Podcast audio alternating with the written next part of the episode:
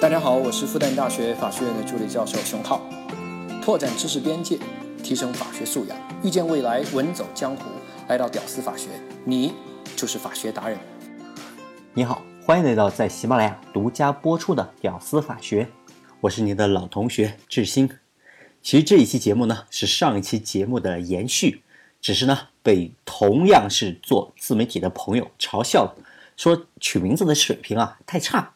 一点吸引力都没有，听众呢看了一点都不想点开，于是呢就帮我取了这样一个名字。那接上一期，我们还是先准备把要说的给说了。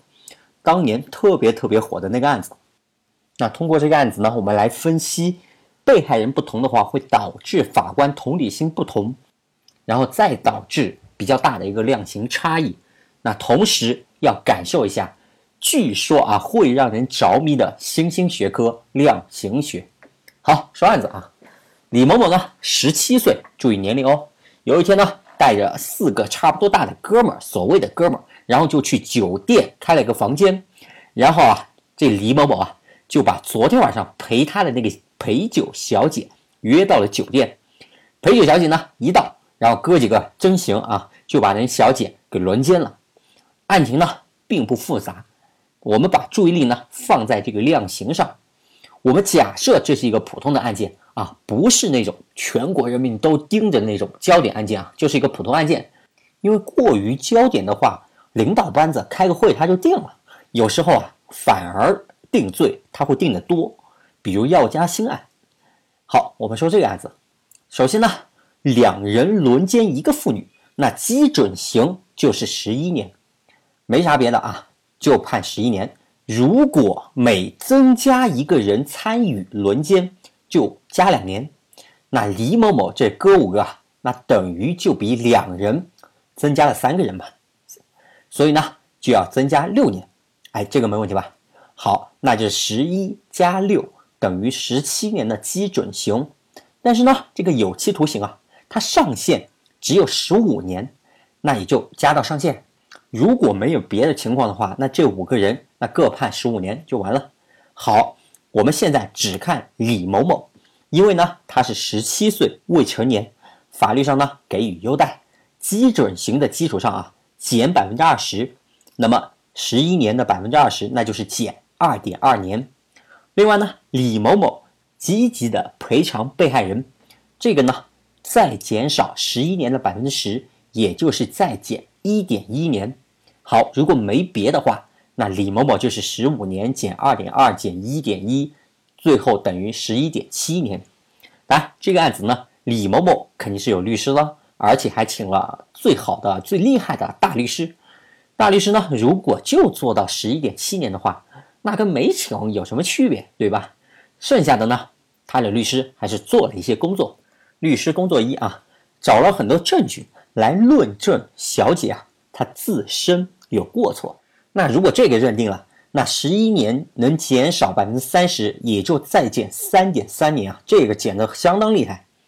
另外呢，律师让李某某检举揭发组织卖淫那些会所那些玩意儿，全都检举揭发。反正李某某啊，对那些地方啊，用北京话门儿清，只要查证属实，那属于检举揭发犯罪，减少百分之二十到百分之五十。那我们就取一个中间数吧，减了百分之三十五的刑，那就是再减三点八五年。好，最后呢，法官他是有自由裁量权的吗？他有两年的这自由裁量权。律师呢，从各种角度，然后论述被害人啊实际受到的这个精神痛苦跟身体痛苦等等啊，那跟普通女孩还是有点区别的，对不对？这个职业比较特殊，想办法啊。把这两年给争取出来。假设啊，法官让了一点五年，好，你会发现啊，这个律师格外帮助这个李某某这一家减少了八点六五年，那最终呢，也就是判三点零五年。来，最终他可能会取一个整数，就是一个三年。好，但是如果是普通的女大学生被害人的话，后面再减的这些，我说的后面这些。那就很难你再减下去了，那至少律师工作空间就会比较少。那我们通过这个案子呢，其实你可以看到啊，一些法官哈他这个量刑啊，已经不是大家传统的认为的那个样子了啊，估计着、估摸着，参考一下别的案子，然后大概判一个，已经不是那种了。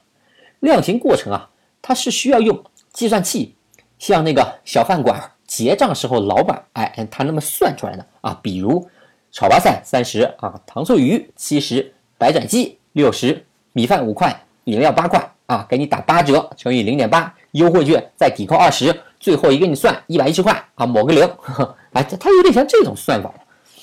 哎，这是个简单的例子啊，像涉及到教唆犯啊、帮助犯，那会更复杂一些。那我们呢，也就说到这里为止。这也是未来会火起来的一门新的学科吧，量刑学。据说啊，这门学科有毒，会让人痴迷。那我也是初步的窥探了一下，还不知道这是一种什么感觉。德国呢，据说已经开始大规模的研究了。国内学者吧，基本上还处于观望的状态，基本上没什么研究，也没什么论文。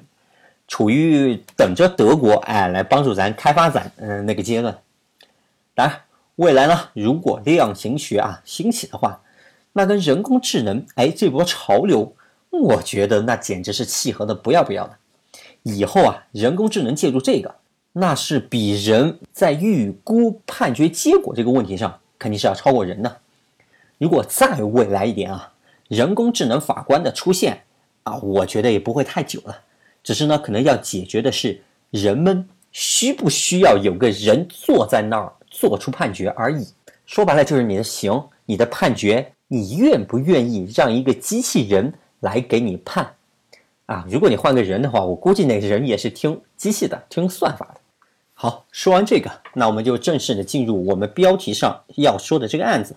那在这个性别模糊的年代呢，出现了一些性别比较靠中间的人。啊，那简直是家常便饭。比如啊，《人民法院报》哎，就有这么一个案例，说刘某是一个同时有男性和女性生殖器官的人。啊，这是个什么状态？我也一直没有搞懂啊。我们姑且先这么理解吧。那刘某呢，外观是以女性的这个样貌在生活。有一次呢，跟男朋友约会完以后，哎，去上公厕，然后就被两男子强行控制。然后就被两人强行啊轮流发生了性关系，这俩强奸犯呢很快也就被抓到了，送到了法庭。那最后呢，在定罪的时候呢，然后就检测这个刘某到底是男的还是女的啊？你得有个说法，对不对？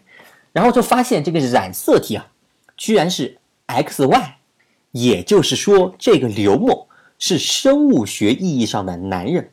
那如果刘某要是定性为男人的话，这俩人那就很难定为强奸罪了呀。当然，要是刑法修正案久以前，那简直就无罪啊，那就得放了，顶多也就治安管理处罚啊，关个几天那也就算了。那刘某啊，就白白的被强奸了。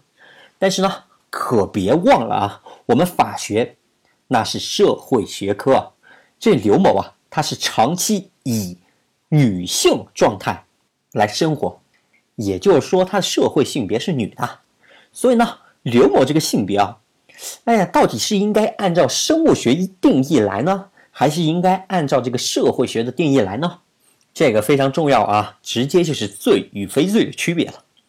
好，最后呢，按照这个《人民法院报》给的结果，还是按照了一个社会关系、社会的性别来定的。那俩人正常的就判了一个强奸罪，而且是轮奸。所以呢，按照这个结论。泰国人妖要是来到了中国，强行跟他们发生关系的话，那是很有可能会被定强奸罪的。外国有人在咱们的地盘，如果我们对他犯罪，照样审的哈。这个叫属地管辖。其实呢，生物学意义上的这个性别啊，对我们刑法来说哈，参考价值越来越低。当然，这些前提是是我们有区别生物学上的男女。和社会学上男女它是不同的这个意识。以前呢，咱们要是对这个性别在司法实践当中有争议的话，那就做个鉴定呗。染色体 XY 就是男的，XX 就女的，中学生物课嘛。但是呢，这生物课啊，你继续往下研究，你会发现，虽然我们社会上只有男或者女两个状态。但是呢，从基因上，那不是非男就是女的，还有那么几种情况，你还真就不好说他到底是男的还是女的。比如啊，我们正常男人 XY，女人 XX，对吧？但是呢，有的人啊，他不是这两种，他们是 XXY，注意是三条哦，甚至啊是 XXXY，三条 X 一条 Y。你看啊，这种人，他既像女人一样有两条染色体，又像男人一样啊有一条多余的 Y 染色体。医学上呢叫克氏综合症，这种病啊最主要的症状就是娘，有的呢没有喉结，有的呢睾丸过小，部分人啊没有生殖能力，甚至啊长出乳房。当然，很多人智力上是没有问题的，部分人还能正常的生孩子。你别看我好像说的是一种病啊，但是很多人人家是跟正常人工作生活是没有任何区别的。人家照样生孩子，而且啊，这种症状啊，它的发病率那可是相当的高，这一病那可不是少数哦。我知道的这个发病率啊，概率在四百分之一左右。但是呢，我看这个百度百科啊，说在百分之一到百分之二之间。哇，百分之一到百分之二的话，那就太高了。当然有点误差啊，先不管，反正全中国几百万人那是有的呀。就要放在欧洲。那已经是整整一个国家的全国人口了。那既然有那么多人，那这些人的利益、权益，那就不能出了事儿再按特例来处理喽。我们就需要用常规的制度来保护他们，因为几百万人那真的不是少数群体了。你看，咱中国五十六个民族，只有十个民族人口在五百万以上，所以你可以对比一下这个数字。那以后呢？如果我们身边有一些比较娘的男性朋友，不要鄙视人家，人家可能只是比你多了一条染色体而已了。那除了 XXY，还有像 XYY 的这种性别啊，它有两条男性专有的 Y 染色体，比一般男的多一条。当然，他这个病啊，名字也很形象，叫超雄综合症。发病率呢，大概在九百分之一，表现出来的病症啊，还真就是比一般男的要更爷们儿。比如啊，身材比较高大，一米九那正常，脾气暴躁，攻击性强等等之类的。这个病呢，很多智力上它是没有问题的。据说西班牙大独裁弗朗哥啊就有这个病。那对应 XYY 超雄的还有 XXX，它比一般女的呢又多一条 X。名字叫超雌综合症，这个就比较惨了，一般智力会有问题，月经那很混乱，更年期来的特别早。另外呢，还有一种叫 XO 的，O 呢就是比一般人他缺了半条染色体，这种啊一般身材会比较矮小，女性的话智力啊一部分会没有问题，只是生育它这个问题会比较大。所以啊，一个人在被性侵犯以后呢。如果他的这个性别上有争议的话，我们还是单纯的做染色体鉴定的话，你还真就有点不好处理。尤其是这个 XXY 的，很多呢就是长期以女性的这个状态在生活。其实啊，从生物学上，我们一般的男女啊，相对于超雄或者超雌，那多中性啊，对不对？所以啊，这个强奸案啊，这个性别的一个定义，更多的。我们可能还是需要从被害人社会角色、社会性别来考虑。其实啊，一个男的，哪怕他就是正常的 XY，他要是做了这个变性手术，以后呢，就是女性这个社会角色，真要是被性侵害了，那就以强奸罪来论处呗，对不对？这多简单。比如啊，我们的金姐，谁要是敢侵害她？那高概率会被定罪，所以呢，生物学上啊，它这个性别的参考对咱们刑法来讲，哎呀，这个参考价值越来越低，甚至啊，他们自己都糊涂了。其实啊，咱这个生物圈，这个性别这个问题啊，它是没有那么的非男即女、非雄即雌、非黑即白的这个观念啊，哎，咱也该改一改了。比如话，这个短吻鳄，这个鳄鱼孵化的时候呢，如果温度超过三十四度，它就是雄的；低于三十度，它就是雌性。性别是由温度决定的。还有什么海肠子，前半生那就中性啊，之后看情况再变。还有什么小丑鱼，雌性地位它是一群里面最高的，只有一只啊，跟所有鱼那啥。那这条头领雌性死了以后呢，地位第二高的那只雄性，它就变性变成雌性，然后再跟其他雄性那啥。啊，还有很多雌雄同体的生物啊，它们有两套生殖器官，像什么蜗牛啊、海兔啊、蚯蚓啊、藤壶。有的生物啊，它不光两种性别，可能它是有很多种性别。所以呢，光雌雄两个词来定义这些生物的话，啊，这个词汇都不够用了。比如像四膜虫，它有七种性别，每一种都能和其他六种交配，你敢信？更夸张的还有一种年菌。有五百零七种性别，夸张吧？如果你觉得这些啊那些菌啊虫啊离咱们太远了，我就说一种大型哺乳动物——鸭嘴兽。这货啊，居然有五对染色体，你敢信？咱们人就一对嘛。所以呢，人家鸭嘴兽理论上是有十种以上的性别。所以啊，我们以后可能要重新调整一下我们对性别的这个认知。好，扯远了，我们说回来啊。接着来说这个被害人自己变更了性别这个问题，有的呢，男的变成了女的，那自然就有女的变成男的。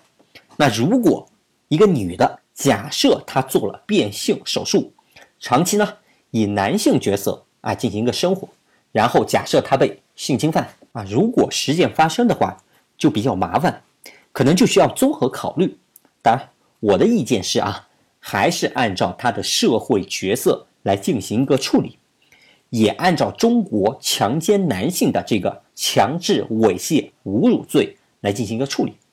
这个罪呢，在刑法修正案九以前叫强制侮辱猥亵妇女罪。注意啊，有妇女两个字。二零一五年十一月份以后呢，哎，把妇女两个字给删除了。这两个字的删除。那简直是文明的进步啊！对我就是要拔高到这样个级别。那以前呢，强制猥亵侮辱妇女罪，它只保护妇女，你知道吗？男的他是不管的。